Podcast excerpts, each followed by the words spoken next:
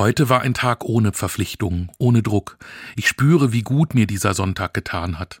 Ich brauche Abstand, um von der Arbeit der Woche auszuruhen und nach innen zu blicken. Also habe ich mich zurückgelehnt, die Augen geschlossen und ruhig geatmet. Ich habe Melodien nachgespürt, Bilder aufsteigen lassen und zwischendurch ins Licht geblinzelt. Herrlich diese Freiheit. Ich habe das Sonntagsgeschenk angenommen.